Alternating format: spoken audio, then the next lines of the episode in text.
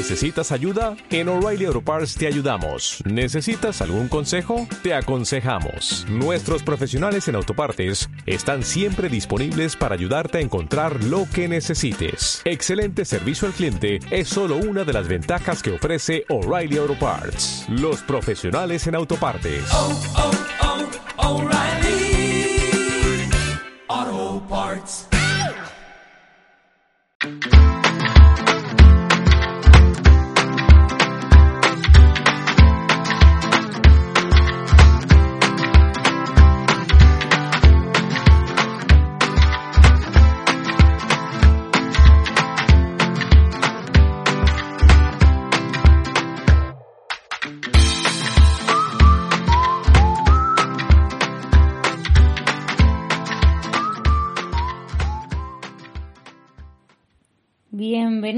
Otro episodio de Experiencias Veganas.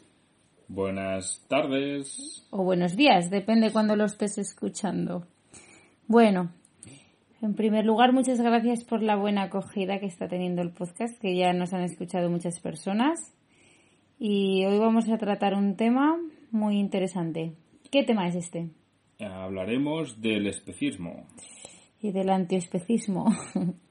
bueno, tengo aquí unos apuntes que he cogido Porque para... os preguntaréis, ¿qué es esto ¿Qué es esto del especismo? barra antiespecismo? El especismo, eh, bueno, y daremos unos, unos ejemplos de situaciones especistas que nos han ocurrido para que quede más claro. Eh, como todo el mundo conoce que es el racismo o todos El los sexismo. ismos, sí, eh, el machismo, pues que todo el mundo tiene claro que es una discriminación, pues el especismo, como su nombre indica, eh, es la discriminación, es que además lo tengo por aquí escrito, aquí, es la discriminación de quienes no pertenecen a cierta especie. O sea, normalmente eh, no- los animales no se discriminan entre sí.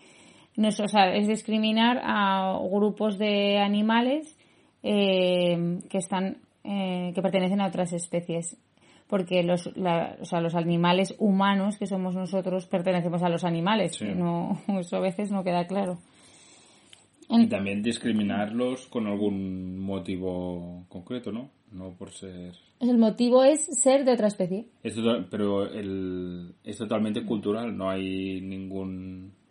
Mm, no hay ni- bueno quieres decir que la que el- los animales que entran bueno luego profundizaremos más en eso que los animales que se discriminan no son los mismos en todas las culturas Sí, no, quieres no, decir Me refiero a esto.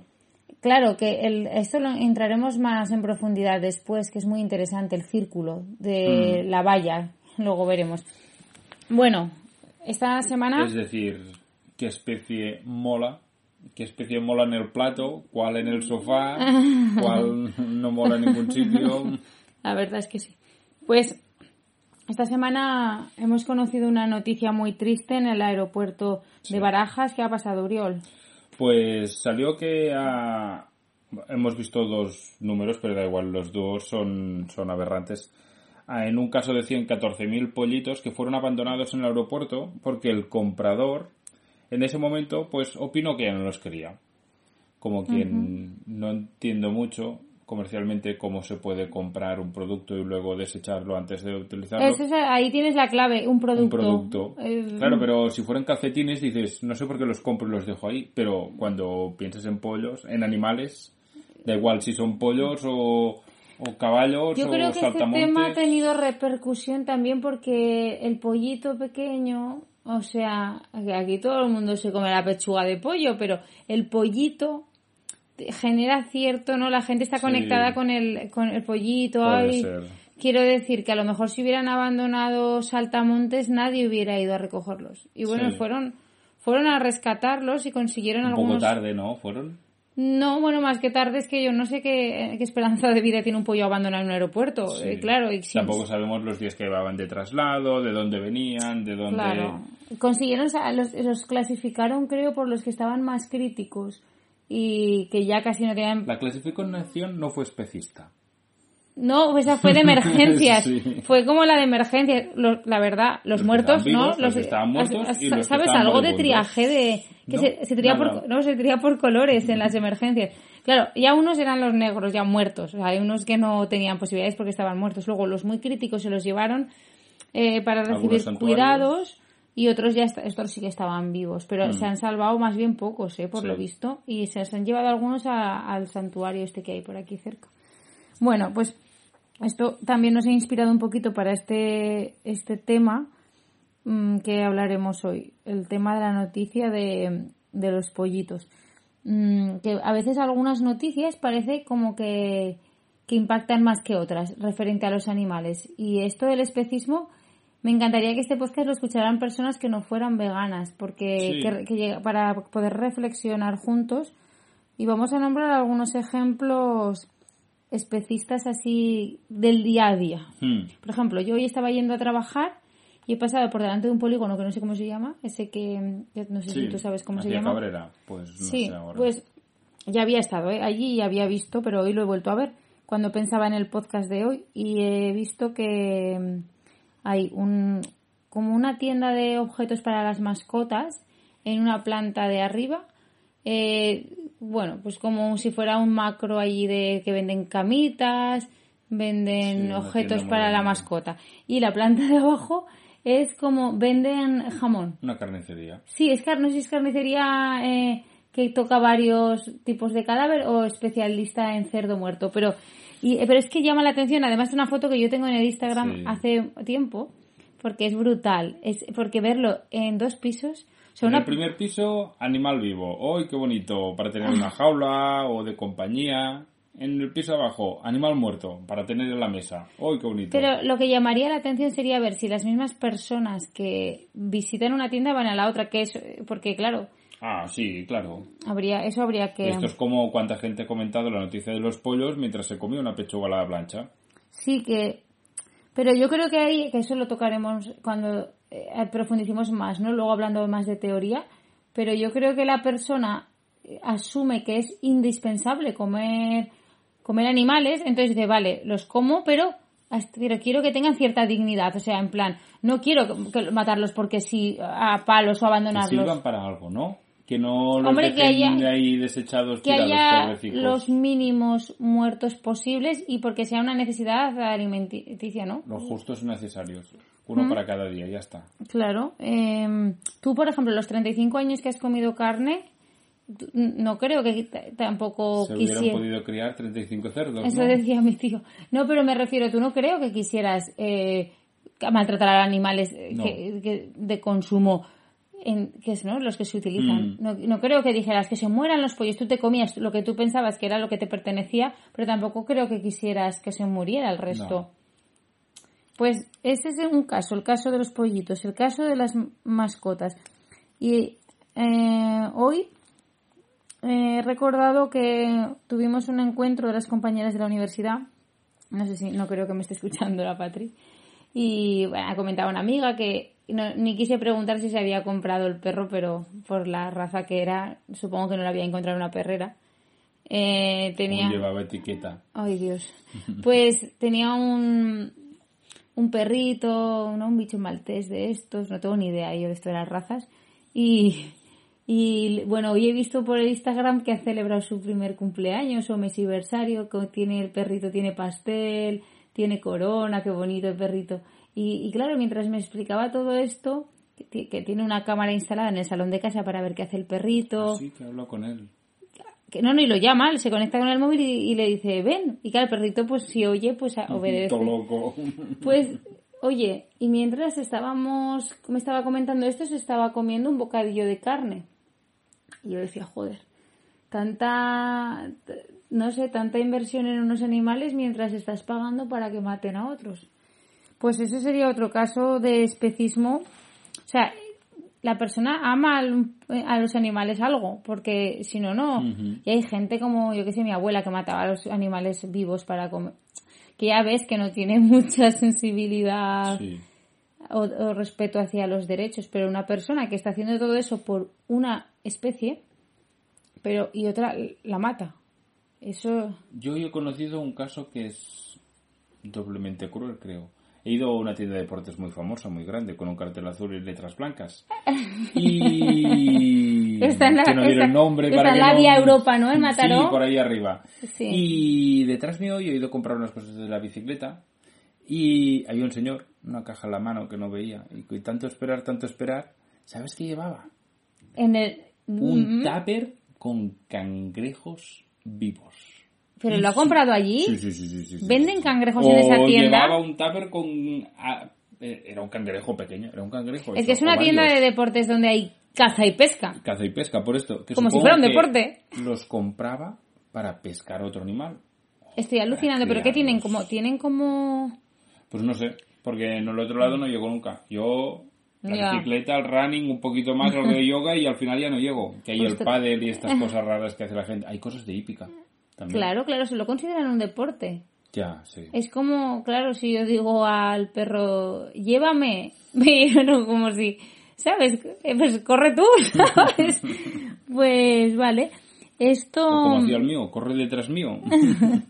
Ah, pues no lo sabía Cógeme yo si esto. puedes. Sí, sí, sí, sí. Mira, yo no hoy también, he- es que eh, hoy he tenido varias epifanías aquí. Mientras veía, mientras iba a trabajar, venía escuchando un podcast de Pablo Fuente, el- eh, del podcast El Respeto, que, que es de estos de- de- del cuarto milenio y tal, son interesantes sobre el tema del coronavirus sobre todo. Y han entrevistado a un veterinario, que aún no lo he acabado de escuchar. Y hablaba, pero me ha, o sea, sé el kilómetro donde iba cuando he oído que le preguntaba a Pablo ¿cuál, qué estrategia utilizáis en veterinaria porque se ve que a los veterinarios no les han incluido mucho en lo que es la lucha contra el coronavirus cuando ellos ya conocen mucho el virus hace desde los años 50 que creo que haber entendido y dice es que claro en veterinaria no tenemos este problema tan fuerte porque no hay miramientos en eliminar a los a los sujetos infectados en los eliminar a- al pozo o sea que esto fue como como cuando lo de la isla de los Bows cuando salió en este documental que aparecieron unos unos toros unas vacas venga estos que enfermos venga estos seis fuera Sí. Calcular en, dicen, hay 18, aquí caben 12, pues 6 fuera. el control demográfico He dado bien, no con los números, sino... pues y me, Sí, sí, se cargaron a 6, arreglado. Claro, claro. eh, me, ha, me, ha, me ha parecido brutal, como decía, que claro, que en el- los animales no humanos este problema no lo tienen. Espero que esta estrategia no la escuche un jefe de recursos humanos de un hospital, porque fichará carniceros, los pondrá en la entrada. Sí, sí, veterinarios. Infectado, ras, arreglado. Otro ejemplo, eh, tengo aquí apuntado, es mm, algunas manifestaciones antitaurinas que he ido, que obviamente me representan esas manifestaciones porque estoy en contra de, obviamente, la tauromaquia, pero me son incompletas el mensaje de stop toros. para- bueno, stop toros no me gusta esa frase. Stop. Stop matar toros. Sí, Y porque jugar con to- toros los- y sí, stop toros- putear toros. Sí, toros no stop. Además son súper pacíficos. Pues los en, en manifestaciones que, que he estado, sobre todo para ahora que van a ser las fiestas del Pilar, pues en la que se forma cada, cada año, resulta que la mitad de personas que están allí a las 5 de la tarde comiendo un bocadillo de jamón. O, espero que no fuera de ternera, que eso sería ya aberrante. Con una manote, Bueno, con una, sí. con una manote de, ¿eh? de babofeteo y con otra. Hostia, y eso sí que me, eso sí que me parece también un poco hasta sádico. Bastante. Después este, a ver este otro ejemplo que tenemos. Ah, el caso de, mm, de Excalibur, la anterior casi epidemia. Bueno, casi epidemia aquí. Solo en otros países del mundo, una epidemia, Sigue siendo, sigue siendo. sí, terrible. ¿De qué te estamos hablando? Ah, pues el perro que tenía la enfermera que se contagió y que De ébola, de ébola. Sí, de ébola. De la epidemia de ébola. Que aquí casi fue una epidemia, estuvimos cagaditos un rato y se fue y tan tranquilos. Y para adelante. Pues ante la duda, si era contagioso o no, si se había podido contagiar o no, pues nos lo cargamos. Pero con Excalibur hubo un montón de protestas Sí, y hubo manifestaciones en la casa de la, del auxiliar, en la puerta y tal. Y, y a nadie, joder, y sí que es verdad que decía la gente, claro, por si está infectado, en vez de pues cogerlo y, y hacerle algún análisis, por precaución, a tomar por saco. Y, mm, y en ese caso la gente, se indi- mucha gente se indignó. Sí. Porque, porque en América otra enfermera que estaba contagiada tenía un perro y no lo mataron y el perro no estaba contagiado. Se salvó la enfermera y el perro pues siguió viviendo. Entonces la gente que empatiza con mascota pero no empatizo con, con vaca, ¿no? Sería. Sí, sí, sí. Luego también otro tema que hemos conocido, o que este tema es muy recurrente, el, el- ¿no? a veces hay un poquito de encarnizamiento terapéutico con, con- hay perros que tú los ves con, no con pañales, que yo en eso no entro, Sí. porque yo no soy veterinaria y igual que tú ves a- abuelos que Esto ya pasa hasta con la gente. Hasta que el límite hasta qué límite pues mm, se damos mantiene una persona con vida. con vida, aunque sea en contra de su voluntad. Sí, sí, sí. Bueno, es que son temas que son muy complejos, Sí, que no es para resolverlos ahora en una conversación. Necesitaríamos un comité de ética, pero a lo que voy es que tú te encuentras perros por la calle pues que llevan pañal, que llevan eh, pues bufanda casi porque pues respiran lo que sea, ¿no? Fatales. Pero que a la Mm, vez su propietario se puede estar comiendo otro animal. Eh, sí, y más que eso, eh, también el perro le compras carne eh, como de otros animales. O sea, matas a un animal para que tu animal. Eh, porque ese tema de, también hay. A ver, el pienso vegano, que hay gente que se lleva las manos a la cabeza, no, es que el perro es carnívoro, sí, pero es que el perro en la naturaleza tampoco se baña, tampoco se vacuna, tampoco vive en el sofá, ni te da la pata. O sea, es que claro que no estamos en una sociedad en la naturaleza porque no tendríamos luz ahora mismo ni un podcast. Quiero decir, Partiendo que Pero si tú los humanos en la prehistoria éramos carroñeros, que no tenemos que estar buscando carroña por necesidad. si existe un pienso formulado por veterinarios que contiene exactamente los mismos nutrientes, tú cuando te comes el calcio, ¿sabes? No te dice el cuerpo, oye, este calcio no proviene de la, de la almendra, sino es que este está sintetizado en, en, en el laboratorio de Barcelona. Pues si hay la opción, si tú quieres tanto a tu animal, yo entiendo que no tienes que matar a otro animal para alimentar al tuyo. ¿El hígado no es, no es especista? Hombre, el legado sí es un Le da hígado... igual de dónde venga. Depende de quién sea, ¿no? Si lo ha donado, pues entonces este perro, perros que les dan caballo para comer, bueno, es que son locuras. Después, otra cosa mm, que, que, que es súper interesante que tengo aquí apuntada es que se mm, confluyen varias opresiones a la vez.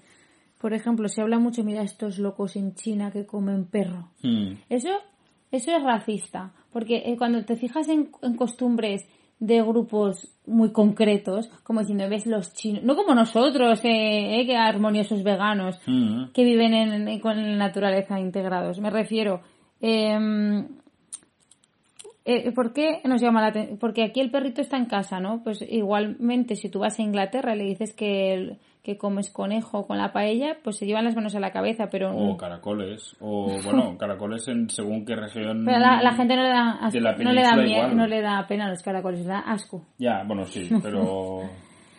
Pero me refiero que, que es muy feo decir, ah, mira, otras culturas, lo que a ti, eh, eso es, lo como a ti no te parece normal porque tu cultura no dice eso, pues, pues, eh, te, ¿no? Estás discriminando también a las personas. Sí, sí.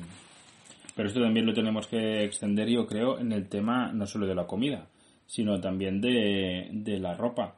Porque hace poco, cuando hubieron los incendios en, en Australia, salía en las noticias y de todos lados que por- am, habían muerto no sé cuántos canguros.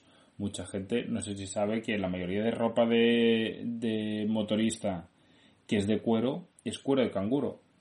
Cuando tiene- viene la identificación de animal muerto, que es esta este silueta Sí. que está en los zapatos de cuero, ¿se refiere a- de qué animal es ese cuero? Y Creo que no se refiere al animal en concreto. Yo lo he visto en, en, las, en la publicidad y en las marcas que dicen, eh, que no es cualquier cuero, eh, que es cuero de canguro, poca broma. ¿Tú Por empatizas más con la vaca o con el canguro? Eh, yo Yo no creo- empatizo con ninguno, no me entiendo. No me entiendo con toda la gente, pues menos con los animales. ¿No te entiendes con los de tu especie y con los de tu idioma? No, me refiero que a mí me da igual de... Casi me daría más, no sé, si entras ya en lo cuñado, casi me da más pena una vaca que las he visto más por aquí que un Una, canguro. bla- una vaca de aquí el Maresme, que no hay ninguna. No, que... pero del Moyanés y Sí, del Pirineo, la vaca bruna esa, bru, ¿cómo se llama? sí. Bruna, sí. Esas que llevan el Que es peludita, marrón, rollo peluche. Sí, esa sí que da- me genera el... "Uy, uy, uy, uy". Pues sí. Entonces, bueno, que tienen hasta caracteres. Es decir, la, la del Pirineo, nosotros la hemos visto, es muy pasota, pero las de La Rioja son muy asustadizas. Lo hemos visto hace sí, poco. pero ¿O no? ¿tú crees que es adquirido o es más genético Es el cultural, carácter? Es creo. cultural, ¿no? Sí. El antropólogo a la puerta de su casa. Bueno, no sería Antropólogo. antropólogo porque no son personas. Bacólogo. El bacólogo. Bueno, pues eh, ahora, después de estos ejemplos del día a día, que si alguien quiere hacernos llegar, es que son Infinitos. los ejemplos del especismo. El otro día escuchaba un Y cada podcast cual más rocambolesco. que es de los 10 pos- podcasts más escuchados de España, de una pareja, ya no diré el nombre, que decía, que se llamaba, hablaba del veganismo como mofándose, que había ido a un restaurante vegano y había dicho, pero leche normal no tienes. Y dijo, ¿normal qué te refieres de un animal como nosotros que han preñado a... No sé si le respondió tan en profundidad, pero... Y el otro se fue como súper indignado, como diciendo, pues claro. Claro, o sea, es que. Y, y fatal. Entonces, bueno, em, aquí para entender todo esto, eh, tres recomendaciones muy chulas que de, de libros y bueno, y un- dos libros y un vídeo que explican esto del especismo. El primero, que es muy famoso, que es de Melanie Joy, que es una psicóloga, y ha escrito un libro que explica, bueno, el libro ya en sí se llama ¿Por qué amamos a los perros, nos comemos a los cerdos y nos vestimos con las vacas? Y explica el mecanismo de cómo una, no sé, el otro día que estábamos en una acción aquí en Mataro de difusión, en una parada, se acercó un niño y teníamos una hucha para De un, cerdito. de un una hucha de un cerdito, cerdito. y se puso a acariciar el cerdito que tú le dijiste, muy bien, muy bien, acariciar, no, comer. Un besito al cerdito, un besito, no comer. Y, y esto siempre lo decía mucho Gary Jurovsky en, en esta charla que da de, en YouTube, que sale, que decía, eh, un niño le das un, un animal y una manzana, se come la manzana y el animal eh, lo, lo abraza. O sea, ese impulso cazador, no sé si a lo mejor no hemos pasado suficiente hambre, pero... Y entonces, eh, esta, esta psicóloga hizo su tesis doctoral sobre este mecanismo que hace que, que eh, vayamos en contra de, de nuestros principios, porque nuestros principios no, es, no son violentos en, en principio, pero Mm. y explica por qué fases, o sea, cómo, es este, cómo funciona este mecanismo a través de la negación, primero, de la justificación y, de, y luego explica cómo se, cómo desconectamos aquello que, que sabemos que está pasando en el matadero, pues con lo que vemos en el plato. Y eso se llama disonancia cognitiva, que si alguien quiere buscar más información, el cómo eh, lo que sé que está pasando mm, me desconecto y no, o sea, yo no puedo ver cuando me estoy comiendo una pechuga de pollo, a pesar, o sea, puedo ser buena persona y estar comiéndomela, o sea, no ser un sádico y no y, y no y mi mente desconecta que eso es el animal vivo. Mm. Eso es la disonancia cognitiva. O sea, una mierda de explicación que acabo de dar, pero si alguien quiere profundizar más, Sí. pues que sepa el concepto. Pero es un concepto, eh, es, es un concepto muy extendido en la sociedad de hoy en día. Bueno, supongo que el mismo que cuando te compras una, un vaquero que está desteñido, que Sí. se han muerto tres turcos y cuatro con EPOC para que para que lo puedas llevar y o tus camisetas, ¿no? De hechas en Bangladesh. Yo lo que digo es que eh, no, no es ningún ataque a la gente que no se ha dado cuenta de esto, ni, ni una cosa anecdótica. Es decir, yo creo que estamos muy, muy canalizados para no darnos cuenta de esto y es difícil hacer el paso, darte cuenta. Claro, pero si tú ya de pequeño mm, te dicen el animal de granja, Sí, que sí, es sí, la- claro. ¿De dónde sale la vaca? De la leche. El perrito para pasear. Claro, es que es tu- más profundas. Es una estrategia de muchos años, Sí, de es, muchísimos. Es lo que has, es que es, es lo, toda tu cultura lo que te envuelve, es tu perspectiva, las gafas sí, sí. a través de las que ves. Entonces la justificación para, según Melanie Joy, eh, las tres Ns de cómo se justifica el carnismo que define ella es que es normal, es natural y es necesario. Tú es normal comer carne, es que está normalizado. Es natural, eso es lo que has hecho siempre, lo que hacen los animales, y es necesario porque si no, para, claro, si es que esas tres Ns, pues todas, todos lo hemos pensado. Mm. Mm, y mm, ese es el primer libro que os recomiendo y si no lo queréis leer o queréis profundizar menos, hay unos TED Talks por internet y que están subtitulados y algún, uno tiene de un cuarto de hora que es que son súper concisos y, te haces una idea de, cómo funciona la, mente. Y después quería recomendar otro libro que se llama Un paso en defensa de los animales, que es de Oscar Horta, que tengo, que es un, un doctor en filosofía que tengo el placer de conocer de unas jornadas antiespecistas de, de la Universidad de Zaragoza y que además participó en mi, en mi trabajo fin de grado que hice sobre el veganismo. Y ojalá un día lo podamos entrevistar. Si nos estás escuchando, quedas invitado. y, y su libro, que es brutal, em, explica bueno, sobre especismo y explica pues la consideración moral, ¿no? La, de los animales que damos los humanos.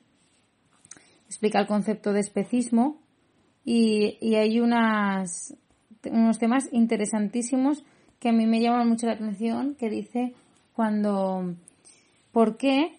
O sea, intenta explicar la justificación que damos a el por qué comemos animales. O sea, que, ¿por qué somos, o sea, no, más que porque comemos animales, ¿por qué nosotros nos erigimos en lo alto de la pirámide. Es decir, eh, tú estás, ¿no? ¿Cuántas veces has oído eso de en la cadena alimenticia, de nosotros estamos, ¿no? Sí. ¿Por qué, y qué respuestas, o sea, porque, si yo te pregunto, ¿tú por, qué explotas a los animales? No, tú seguro que no crees que los explotas, pero ¿por qué, qué motivos? Mm, no creo que haya motivos. Es decir, bueno, estamos así, nos han puesto así y porque nos han puesto nadie, nos hemos puesto nosotros. los humanos, pero anteriormente y, vale. Pero hay gente que te dice, es que nosotros... Hay mucha estructura para no cuestionarlo, creo. Sí, pero en el primer momento eh, ¿Por qué? Pues porque somos los más inteligentes o tenemos la capacidad de hacer herramientas, de controlar otros animales. Vale, esto de la inteligencia que sale es súper interesante porque sí que es verdad que tú, tienes la capacidad de, tener conciencia de, ti mismo, de tener de, de, tener pensamientos más elaborados, pero hay otros tipos de inteligencia, de intuición, de otras características que tienen los animales que tú no tienes, mm. eh, por no decir ya de las físicas. Y mm, entonces, eh, vale, vamos a, tirar del hilo de, la inteligencia. Vamos a ver. No tires mucho que se termina pronto. Me hace mucha gracia el ejemplo que pone de el circo. Yo cuando lo escuché hablar en directo había unas diapositivas brutales que era un eran círculos, ¿vale? Entonces te iba haciendo preguntas y decía, eh, tú tienes una valla en circular. Entonces tú dices que los humanos están arriba de todo y que podemos uh, utilizar al resto de animales. ¿Por qué? Porque hemos dicho que somos más inteligentes. Vale. ¿Dónde situamos a las personas con deficiencia intelectual, personas en coma, personas inconscientes que, ¿vale? ¿Fuera del círculo? ¿Los matamos? No, los metemos dentro, ¿no? Sí, por compasión. Bueno, porque puedes, haber, haber tenido... Porque antes puede ser que lo hubieran tenido. O, puede familiares. Vale, lo metemos dentro. O son del Barça. O... Vale. Y tú dices... Es, vale, entonces de repente dices, ¿y el perro y el gato dónde los metes? ¿Los dejas fuera? Joder, qué pregunta. No, porque van con el... Van con, el, ser humano, ¿no? Más claro, de la manica. Pues esto lo metemos dentro. ¿Y cómo da la patita? Eh, Claro, para hay que meterlos dentro del círculo de la valla. Entonces dices, vale, vas, entonces, como hemos dicho antes, el gato entra, pero por ejemplo el conejo, si es peludito, entra, que sería mascota, y si es de los de liebre, es más para paella, ese es fuera. Pero si te vas a la India, igual quieren la vaca dentro. ¿Qué tienen? ¿El criterio como el equipaje de mano? El equipaje de mano. Y luego sí, pero si te vas a, a, Inglaterra hemos dicho el conejo fuera dentro, el vale, y si te vas a China el perro lo quieren fuera del círculo de protección. Claro, entonces vemos que sí que es cultural y que no so- mm, y que no rige solo por la inteligencia, porque vemos que seres humanos que no, ¿no? Sí. Y luego sí, sí, otro, sí. otro concepto muy chulo que dice es el continuum de la evolución. Es decir, nosotros, nosotros somos animales también, pero dicen, vale, el animal humano. Tú pones, a- tú e- en una fila, detrás tu madre, tu abuela, tu tatarabuela. Bueno, me he saltado la bisabuela. Voy para atrás, para atrás, para atrás, para atrás, hasta, no sé, llego a, a- a las cavernas. Entonces, la evolución, ¿en qué momento se considera uno ya que es humano? Es decir, ¿dónde empiezas a merecer respeto y derechos reconocidos? Quiero decir, ¿es por el volumen cerebral de en centímetros cúbicos? ¿Es porque dominas el fuego? Es decir, en todas las, ¿no? Si vas hacia atrás en cómo se ha ido moldeando el ser humano, ¿en qué, dónde, dónde pones la marca de aquí ya es considerado ser humano? No sé si estoy explicando fatal, pero No, sí, sí, sí, sí, sí. pues este es otro de los argumentos que explica en el libro eh, para al final llegar a una conclusión eh, que el respeto, o sea, lo que es la, la consideración moral de los animales mm, es porque tienen la capacidad de sufrir y disfrutar. Entonces esto eh, se- lo tienen todos los animales, no solo los seres humanos. Y después dejar claro que no por simpatía, eh, no te- lo que decíamos en el otro podcast, no te tienen por qué gustar eh, ciertos tipos de animales para respetarlo, ni, ni las personas negras, ni las, perso- ni las mujeres, ni, o sea, simplemente es una cuestión de respeto, no de que tengas tú más empatía o más proximidad con, con un grupo, ¿no? Mm, Después a otra- las personas dicen, bueno, es que es natural, es tradicional, siempre, se ha hecho siempre, ¿no? Es lo natural en la Es naturaleza. cultural. Entonces, bueno, que algo ocurra en el reino animal no tiene que guiar tu práctica, no es tu, tu, tu guía moral. Es decir, si dice, no, es que el león, ¿esto cuántas veces lo has oído? El león se come al animal, a otro animal, ¿no? Pues es que es lo natural. Bueno, el león viola a la leona, eh, le- pues hay animales que se comen a sus crías. Sí. Eh, vamos a ver, pero, o sea, eso basa, basa tu vida lo que hace la naturaleza, ¿no? O sea, tú vas por la calle, ves un- uno que lleva un bocadillo, le sueltas una hostia y, te, y le comes el bocadillo, ¿no? Y te vas corriendo. Bueno, es que, a ver, ellos hacen según sus capacidades de supervivencia, pero tanta inteligencia que tienes para considerarte que estás en lo alto, ¿no? Sí. Pues también la tendrás para comportarte, que algo sea natural no quiere decir que sea bueno. También es natural el coronavirus, ¿no? O sea, Sí. vamos a ver. Y luego hay una cosa para acabar que me encanta, que es lo de cortar el pastel. Te da- un, un ejercicio. Tú tienes que cortar un pastel en cuatro, eh, en cuatro trozos. Bueno, tienes que dividirlo para cuatro personas más bien. Y la idea es que tú seas el último en elegir el trozo. O sea, los demás van a escoger primero cómo vas a cortar el pastel. Oh, perfecto. Perfecto. Con, con escuadre cartabón, tú. Porque tú eres el último, ¿no? Y entendiendo que la gente es egoísta y golosa, va to- todo el mundo Si no está tu madre y tu abuela por ahí, sabes que te quedarás con el más pequeño. Vale, pues eh, eso quiere decir que los seres humanos, si no sabes qué parte del pastel te va a corresponder, actúas de forma imparcial y ecuánime. O sea, tú quieres que, to- como no sabes, Es decir, al entrar a la cocina, dices, como no sé si yo seré el, el que estará en el plato o el que se lo comerá, es, es grandioso este argumento para el que crea en la reencarnación, que no es mi caso, desgraciadamente, porque yo creo que tengo buen karma, pero, pero conocemos muchos niños que sí. niños Sí. que creen en la reencarnación, Sí, que Ah. lo hablan, lo comentan. Pues fíjate que, claro, hay muchas culturas que son vegetarianas, ¿no? No, Los hindús y tal, Sí. los jainistas. Si tú crees que te vas a reencarnar, eh, mejor tratas a todos, ¿no? Como... Pero ex- llevando el ejemplo que ponías al extremo es como entrar cuatro animales y tú en una cocina y decir, hoy vamos a hacer estofado de carne. ¿De carne de quién? Ah, Claro, como el juego de las sillas. El último que se siente... es- eh, a mí me parece grandioso lo del pastel. Eso yo me acuerdo en directo cuando lo escuché. Mm, claro, es que es como tan claro, qué fácil es ser justo cuando no sabes qué te va a tocar. Y tú que y, y si fue y si te hubiera tocado ser cerdo, o sea, no- es justicia, no es empatía.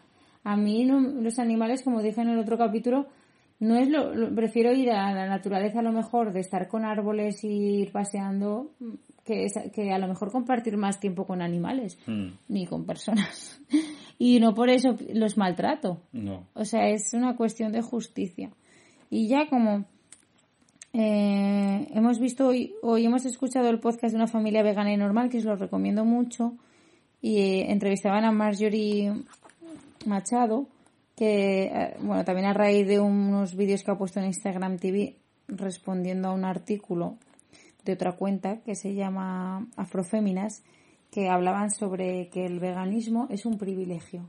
Y lo ha explicado, bueno, yo no puedo aproximarme ni de lejos a su explicación, pero hay gente que dice, claro, es que comer vegano es muy caro, es que eso es un privilegio, ¿no? Como diciendo, es la gente rica que compra en un mercado de ecológico del barrio de Gracia que se compran hamburguesitas de seitán y no sé qué, y ay, ay, ay. Pero, bueno, para empezar eso es mentira porque... Sí, totalmente. Pero, eh, y lo que, como lo explicaba ella, que el privilegio en realidad es elegir qué comer. Y privilegio es comer carne que cada día y que para eso se tenga que desforestar todo el mundo. Mm.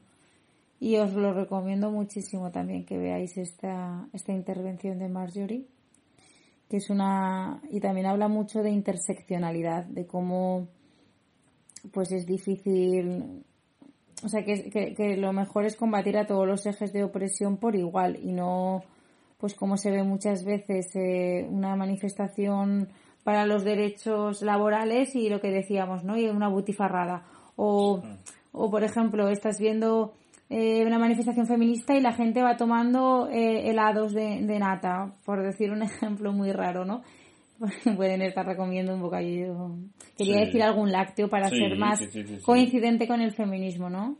Sí, totalmente. Que dices, o sea, estás a favor que violen una vaca, le quiten a su hijo y, y luego le, le, saquen su leche, o sea, ¿qué, ¿qué es eso? Y mientras estás manifestando por las animales humanas, porque las animales humanas pueden criar a sus hijos, tengan las mismas oportunidades, que puedan trabajar lo que quieran, todo el mundo tenga la misma protección, pero... Claro, hay que, no se puede defender solo una cosa a la vez. Y eso es un poco, mm, bueno, eso es, el, eso es, el, concepto más de interseccionalidad, ¿no? Pero, pero creo que es interesante también para que se entienda el, el del especismo. ¿Algún ejemplo que te viene más de, de pues alguna situación especista? Ahora mismo no. Yo, yo a mí me llama mucho la atención lo de que se esfuerce tanto eh, en salvar a, los animales mascota y que se mate con tanta poca consideración a los animales de granja. A mí me sorprende más el, las diferencias en, entre países, porque por ejemplo ahora hace poco salieron las noticias que embarrancaron un grupo muy grande de orcas, creo que no sé, no sé si en Australia o Nueva Zelanda, pero al lado hay países que están cazando ballenas, es decir, ¿por qué las van a cazar? Si las tienen en la playa embarrancadas una las va a salvar la gente y las otras va a cazar la gente. Si pasan por un país, bien. Si pasan por el otro, mal. Ay, ahora eh, hoy comentábamos con el grupo de, veganos también que el, el, documental del pulpo sí. que se está poniendo tan de moda, no sé el nombre. Ah, lo que el pulpo me enseñó o algo en Netflix. Es que, claro, tenemos mucha empatía con los mamíferos, hmm. pero poca con los peces. Hay gente que, que come peces pero no, no, sí, carne. Sí. O como los vegetarianos, que dicen no como carne, pero sí como huevos. No utilizo los, las aves para comérmelas, pero sí las utilizo para tener huevos. Claro que el problema, por lo que hemos incluido el tema de los pollos en lo del programa de hoy de antiespecismo, ha sido por los pollos abandonados en barajas. Es porque el otro día yo, yo no me había dado cuenta, pero tú me dijiste es que la gente vegetariana eh, Vi una cuenta de Instagram, un, alguien que cocina muy bien que se... No, no, yo me refiero que tú me dijiste que los pollos, sí. si el mundo fuera vegetariano, habría pasado lo mismo. Bueno, no sé si era... Sí, pero menos, un poco menor escala. O sea, que me refiero si que todos los vegetarianos dejaran de comer huevos, pues se consumirían menos huevos y se, se producirían menos. Refiriendo, refiriéndose el asunto a que no es suficiente ser, con ser vegetariano No. para, pues, o sea, porque los animales, estos todos animales que han muerto 28.000 o 24.000 pollos, eh, puede que también fueran pues para poner huevos. sí, sí, sí, sí. Hombre, normalmente los pollos compran, a, a- hacen criar las hembras. Los machos los trituran al momento. Vivos. La- las hembras son las que sirven para poner huevos. No sé las pechugas de pollo de dónde saldrán, pero Sí.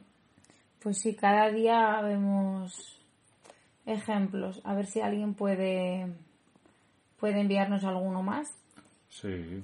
Y mm, este podcast ha sido un poquito teórico, pero yo creo que la base de la base de la del, pues del movimiento, yo casi me atrevo a decir, no, de la filosofía casi del movimiento político que es el veganismo, mm, está en el antiespecismo y, en, y también en la interseccionalidad, de que podemos luchar a tra- eh, o sea, desde el veganismo contra todas las opresiones y eh, el concepto de antiespecismo es, yo creo que es la base, no es un dietético ni saludable, ni healthy, ni hostias.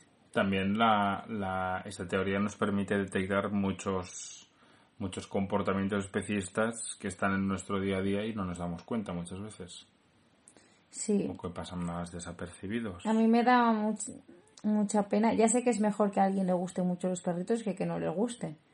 En el sentido de que o que los cuide, los rescate y tal. Pero cuando veo las personas tan entregadas por las mascotas y veo que van a la carnicería después, es escalofriante. Sí. Es para mí me y mira que yo soy la primera, claro, por eso mismo que hemos explicado de la disonancia cognitiva, yo a mí me sirve mucho cuando me desespero de esta forma y me deprimo tanto, es pensar en los 25 años que he comido carne sin, sin darme cuenta y me consideraba amante de los animales, incluso más que ahora.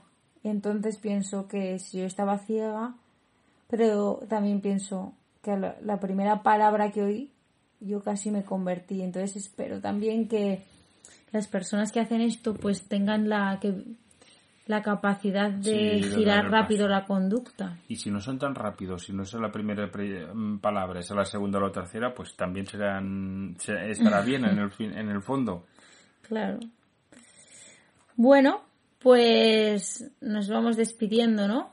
Un poquito. Si alguien tiene alguna sugerencia también para próximos capítulos, ediciones, Sí. alguien que se ofrece voluntario para ser entrevistado, un tema. Sí, sí. Aquí todo parece muy estructurado, pero vamos un poco sobre Vamos la al salto de mata. Vamos aprendiendo semana a semana. Muy bien, pues hasta la próxima semana. Un abrazo.